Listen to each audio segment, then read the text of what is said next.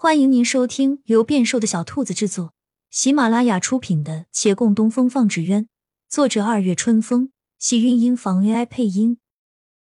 欢迎订阅，期待你的点评。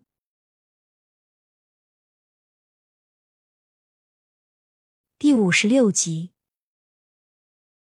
那群山匪在城外多有劣迹，在县城内倒是没闹过太过分的事儿。李慕言一直秉承着招安的态度。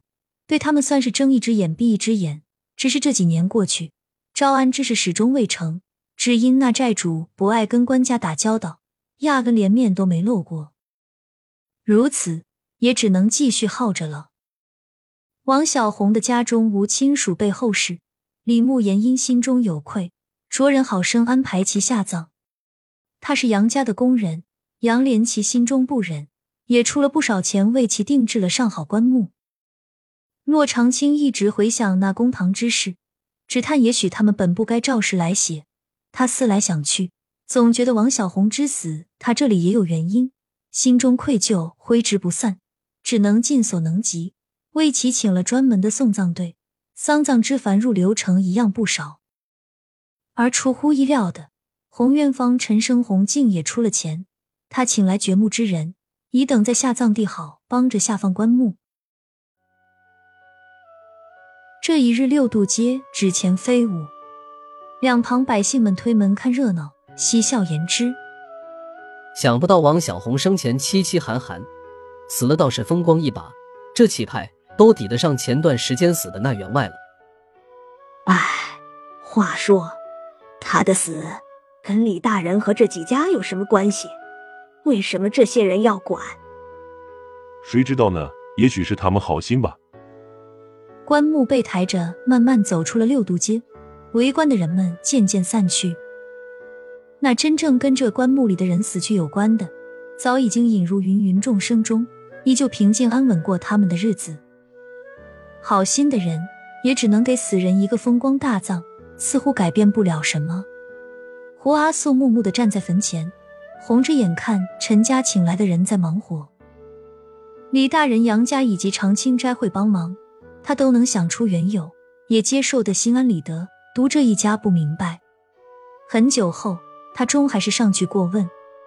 但听那边道：“陈大掌柜说，几年前他弟弟于大雪中行走，不慎滑入城外冰水中，是王小红路过把人拉上来了。大掌柜始终记得欠了他个恩情。”阿素想起王小红的确说过，于雪中见过陈家二公子。但事实上，城外那水极浅，就算他不救，二公子也淹不死。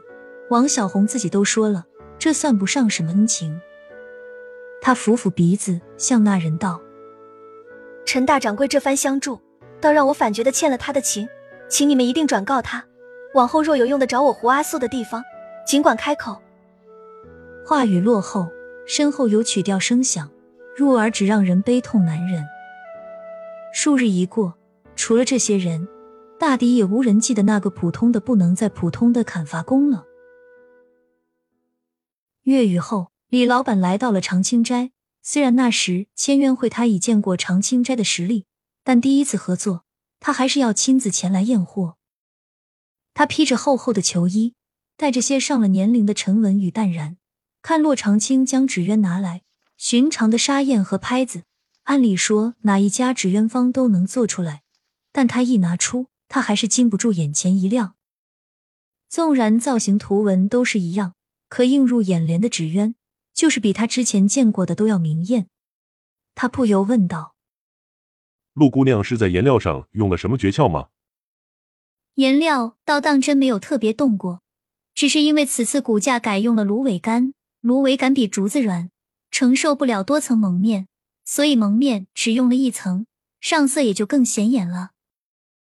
原来如此，那为什么别人不改成一层蒙面呢？这很显然要比多层面更简单，效果也更好啊！李老板反问。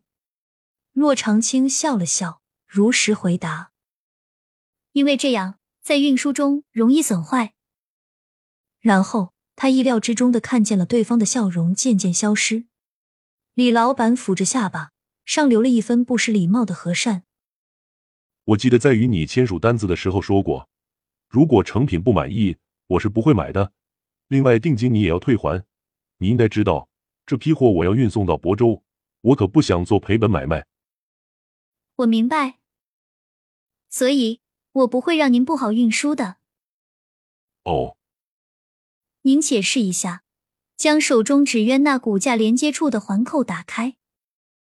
李老板低头查看了一番。果然见中心连接处是两个套环，穿在芦苇杆的孔中。他半信半疑将那套环之间一个暗扣打开，但听咔嚓一声，手中纸鸢竟陡然合拢了双翅，两边并叠在了一起。他害了一跳，好奇的将纸鸢举起来，又去开纵向的环扣。同样的，那沙燕的首尾也忽而咔嚓一声合并折叠。亲亲小耳朵们，本集精彩内容就到这里了，下集更精彩，记得关注、点赞、收藏三连哦，爱你！